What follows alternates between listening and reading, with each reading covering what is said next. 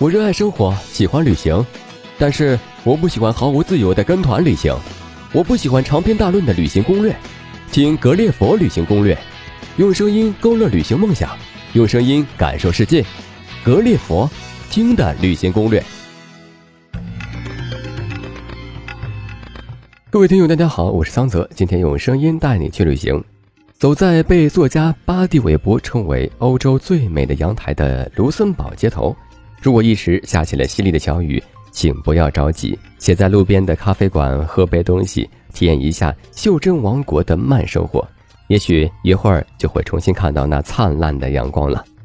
本声音攻略适合两到三天的卢森堡自由行，攻略会介绍卢森堡吃喝玩乐各个方面。欢迎收听由上千为您策划、桑泽为您主持的私人定制卢森堡声音攻略。欢迎关注微信“格列佛听的旅行攻略”，有更多精彩目的地声音攻略等着您。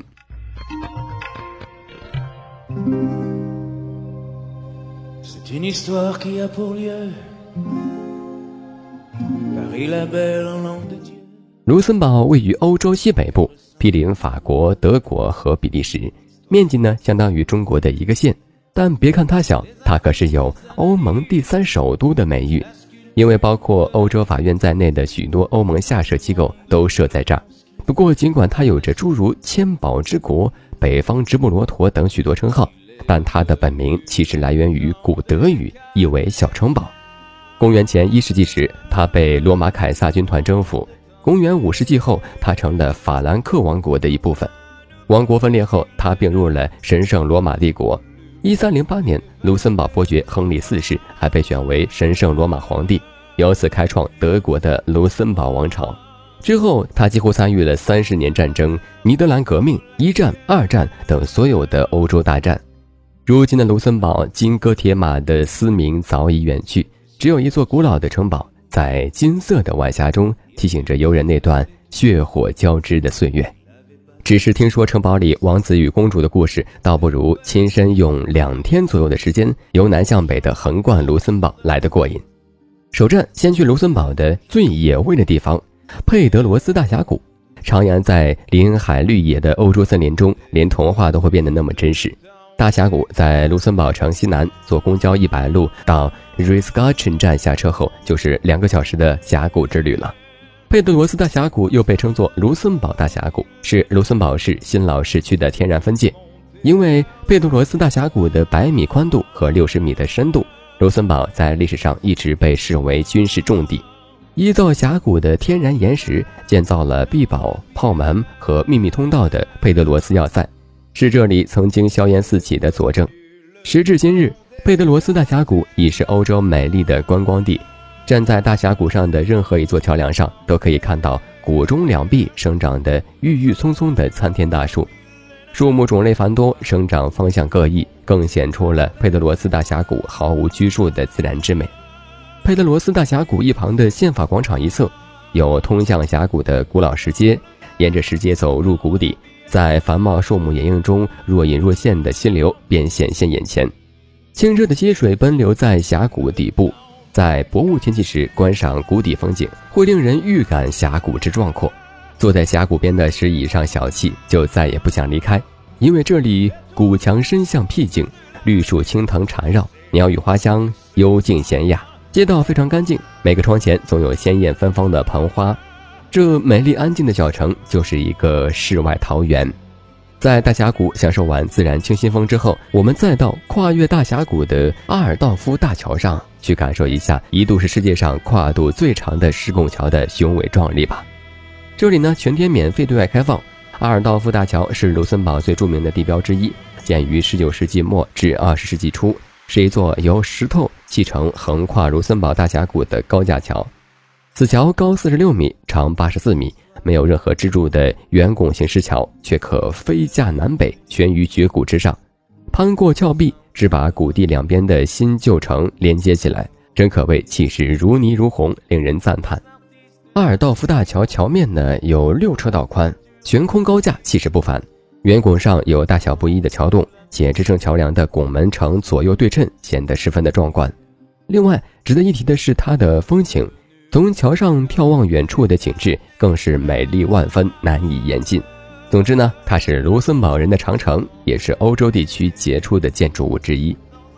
而离阿尔道夫大桥不远处，就是卢森堡旧市区著名的宪法广场。其实步行就可以了，但是如果你从别处来呢，可以乘任意公交车到达哈姆利斯车站后，向南走至峡谷边，看到前方嵌入进峡谷边缘的中间有小金人纪念碑的广场即是了。这里同样也是全天免费对外开放的。袖珍王国的广场自然也不大，一个小时也就足够玩了。广场上最明显的标志物就是纪念第一次世界大战阵亡卢森堡士兵的阵亡将士纪念碑，建成于一九二三年，在二战呢被毁坏之后重建，因此就具有了双重的意义。纪念碑有十二米高，是一座方尖形建筑，碑顶上站立着象征胜利的胜利女神像，女神像出自本地艺术家克劳斯之手，而分立在广场两侧角落。则是贝特留斯炮台和贝克炮台的地下入口处，而其对面则为圣母教堂。此外，宪法广场除了自身的美丽值得赞赏之外，它也很懂得欣赏别人的美丽。从广场往对岸远眺，可以看见阿尔道夫大桥以及许多优美的建筑物，绝对是观看大峡谷、桥梁、城堡组合的绝佳地点。到了宪法广场，又岂有不进圣母院大教堂去拜谒圣母的道理呢？它就在宪法广场的西北面，门票是免费的，不过开放时间有所规定，在每天的十点到十二点和十四点到十七点三十分都欢迎游客来访。圣母院大教堂建于一六一三到一六二一年之间，以前这座文艺复兴式的建筑并没有当做教堂，而是作为教会学校。一九三五年扩建工程之后，三个尖顶的帽子被加上去，成了圣母堂。这座教堂呢，又被称为圣子圣母教堂。里面供奉的是圣母玛利亚。教堂北部门的结构呢，是文艺复兴时期艺术风格与巴洛克式风格相结合的产物。教堂内部金碧辉煌，内坛是以名贵的雪花石膏雕像，墙柱上雕刻着阿拉式图像，沉浸其中呢，那种庄严肃穆的神圣之感不觉涌上心头。即使是不信教的人，也能在这里享有片刻的宁静和和谐。敬完了圣母。再去大公宫殿向卢森堡大公致敬吧，步行就可到达。不过可惜参观不是免费的了，成人需要六欧元，儿童需要三欧元。欧元是卢森堡的官方货币，目前的汇率约为一欧元等于六点九人民币。宫殿在七月中至九月初对外开放，星期三休息。此外呢，每天的十点、十二点、十四点、十六点和十八点都会举行禁卫军换岗仪式。如果能巧遇的话，就更完美了。大公呢，就是卢森堡的君主称号。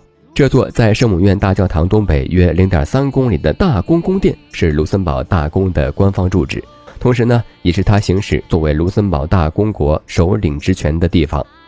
宫殿建于一二四四年，卢森堡独立前的历史统治者们都把这里作为到访时的行宫。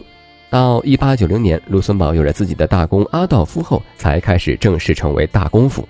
建筑在历史上多次被修复，曾于1554年在一场大火中被毁坏的原市政府大楼呢，也与之连接起来，成为了一个整体。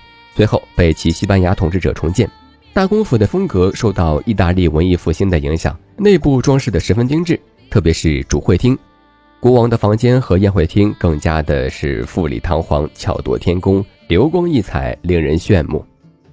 除了上述几处代表的景点外呢，欧盟的那些著名的下设机构也很值得一游。不过走了这么久，也到了饭点了，接下来我们还是拿起刀叉开吃吧。说卢森堡是一座美食天堂，一点也不过分。该国人民重视食物的质量，饮食文化中融合了法国的精致、意大利的浪漫和德国的热情，色香味俱全，堪称世界一绝。至于它的美味，更加是数不胜数。在这里呢，你可以品尝到葡萄酒、乳猪、烟熏火腿、生火腿片、梅子塔、腌肉等卢森堡特色美食，还有手工制作的咸奶酪等。卢森堡是食肉者首府，居民喜食野味、猪肉和淡水鱼，大多数著名的当地美食呢，也都是以此为原料制作而成。熏猪肉配马铃薯和蚕豆奶油沙拉是卢森堡的传统民族菜式，烤肋骨、干肉团配德国泡菜、黑布丁。煮肚以及熟奶酪是卢森堡最受欢迎的美食，摩泽尔河谷呢则出产好酒以及啤酒，是当地人最佳佐餐的饮料。数了这么多的美食，接下来再介绍几家当地的著名餐厅吧。卢森堡以及不大的国家境内，竟拥有十家以上的美味餐厅，被美食圣经米其林指南授予星级而闻名世界。仅卢森堡市内就有四家米其林星级餐厅。如果来到卢森堡呢，当然要品尝一下这些被米其林指南推荐的餐厅。首先推荐的是 LIPQUET Garden，这是卢森堡市内供应法餐的米其林星级餐厅，气氛优雅浪漫。在鹅肝、松露和蜗牛的美味激荡中彻底的忘我。其次是 Magni，一家主攻意大利餐的卢森堡米其林星级餐厅，意大利面拌着海鲜酱料，那种可口的顺滑绝对是物超所值。最后是 A La Soup，是一家非常有特色的快餐，以各种特色汤为主打，一碗热汤就着法式面包也别有一番滋味。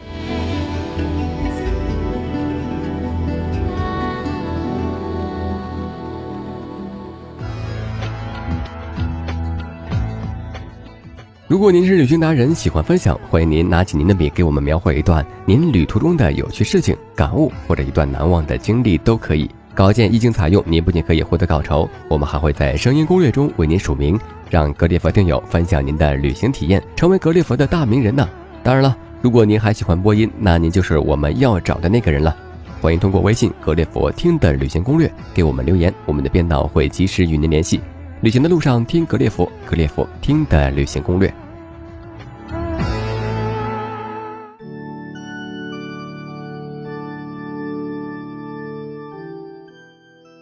卢森堡为发达国家，人均收入排世界前列，物价水平颇高。不过当地有购物退税政策，对扫货一族呢多少是一种补偿。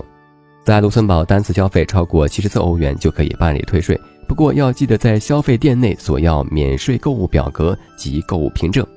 虽然如此，对于穷游的小伙伴们还是要谨慎的。不过即使如此呢，要真是一点不烧点回去也说不过去。这里呢推荐一些名产，一是卢森堡的葡萄酒和水果白酒，这些酒类大多采自莫泽尔河谷，甘甜可口，品质上乘。莫泽尔是有名的白葡萄酒产区，这里葡萄优良的纯天然品质。以及卢森堡优良的白葡萄酒酿制工艺，使得卢森堡的白葡萄酒远近闻名。其中，雷司令更被称为是极品。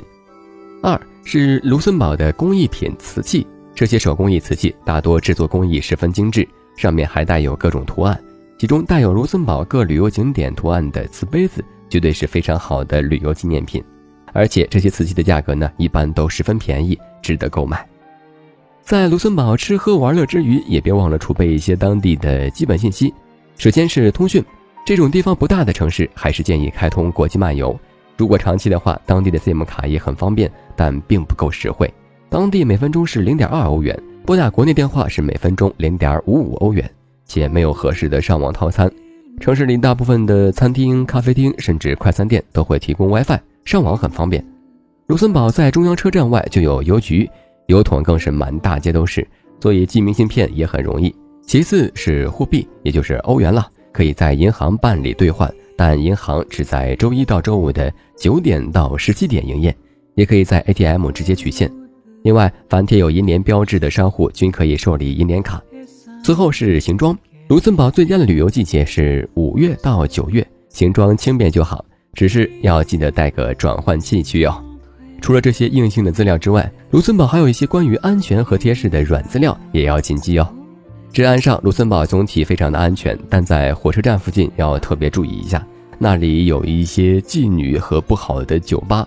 另外，还有一些当地小贴士也可以稍加留意：一，卢森堡人喜欢握手，人们在见面时候握手，离去的时候也要握手。第二，卢森堡人对早餐有特殊的偏爱，边吃边聊。午餐通常是又慢又长，切记不可让话题扰乱了对美味佳肴的享受。第三，假如卢森堡主人邀请你去他家做客，给女主人带去一束花或者一盒糖，则是应有的礼节。但是不要送菊花，对卢森堡人来说，菊花意味着死亡。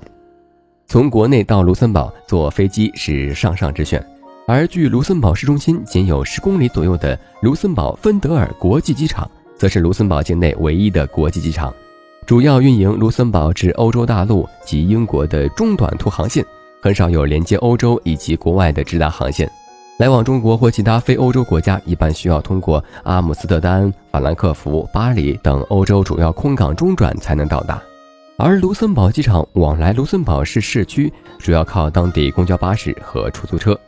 大巴在机场到达厅出口外的巴士站点上车，有九路和十六路巴士连接卢森堡市区，两路车都到市中心的公交枢纽 h o m e l i s 以及中央火车站，到达市中心大约半小时车程。单程票价是两欧元，上车买票。出租车则在机场到达厅出口外的 taxi 乘车点上车，二十分钟以内即可到达市中心，价格呢在三十欧元左右。专程去卢森堡似乎不太划算，如果您将它作为欧洲行的一部分的话，更适合点。那样的话，你也可以选择通过高速公路和铁路从欧洲的其他名胜来这里。这样一个袖珍小国，太复杂的交通系统明显没有必要。作为卢森堡的公共交通，只有巴士、公交而已，线路可以覆盖全市所有区域。一般运营时间是六点到二十三点左右。周五、周六主要线路还有夜巴通宵运营。公交车单次票是两欧元，两小时内有效；日票四欧元，一天内有效。持卢森堡旅游卡可以免费乘坐所有的公交巴士。这个卢森堡旅游卡是短期旅行游客的一个比较经济的优惠卡。持此卡呢，除了在有效期内可以免费乘坐卢森堡全境内的公共交通外，还可以免费进入全国六十多个景点。价格方面和其他国家比较起来要便宜很多。成人卡对应价格是一日卡十三欧元，两日卡二十欧元和三日卡二十八欧元。另外呢，还有一家家庭卡更为划算，最多可以五人一起使用，价格是一日卡二十八欧元，两日卡四十八欧元，还有三日卡六十八欧元。此卡在游客中心及火车站都有售。购买的时候呢，还会送一份全国所有适用该卡景点的详细英文介绍手册。公共交通之外就是出租车了。卢森堡的出租车费用相对来说还是比较高的，上车起步价二点五欧元，每公里二点五欧元。路上等待超过五分钟后，每分钟零点五欧元。二十二点到次日的六点间加收百分之十的费用，周日和节假日加收百分之二十五。进了市区，接下来我们看看当地的酒店。因为城小，所以很多游客来卢森堡旅游并不过夜，所以这里的酒店价格相对西欧其他国家要便宜一些。但旅游旺季，很多酒店也会出现客满的情况，需要提前预订。老城区，尤其是火车站周围，有许多年代久远的小旅店；高档酒店则大多集中在新城区和市郊。旅游咨询处都可以提供预订酒店的服务。离市区四公里处呢，有专门的露营地 c o n c l u d r i a Camping，但只在每年的七月到九月间开放。另外，卢森堡有青年旅社，但数量不多。卢森堡市有一个，不过这里的服务都是统一而周到的，都提供有免费的欧式早餐和 WiFi。另外，百分之十左右的小费也是惯例哦。美丽的玫瑰花随处可见，大面积的森林覆盖全境。卢森堡虽仅地处西欧一隅。但古迹处处，城堡多多。任何一段斑驳的、爬满了藤蔓的黑色古城墙，都有可能是昔日神圣罗马帝国皇帝驻足远眺的地方。尤其是六月二十二日，卢森堡国庆，更是漫天燃放绚丽的烟花。咖啡馆和酒吧通宵开放，还有雄壮威武的阅兵式。总之，在卢森堡的两天，一定会让你一生难忘的。好了，这次节目就到这里了。主播桑泽，感谢大家收听。更多的旅程，更多的攻略，请关注我们的官方微信号“格列佛”。旅行的路上听格列佛，爱旅行听攻略。您对我们有哪些期待建议？还想收听哪里的攻略？欢迎通过微信与我们互动吧。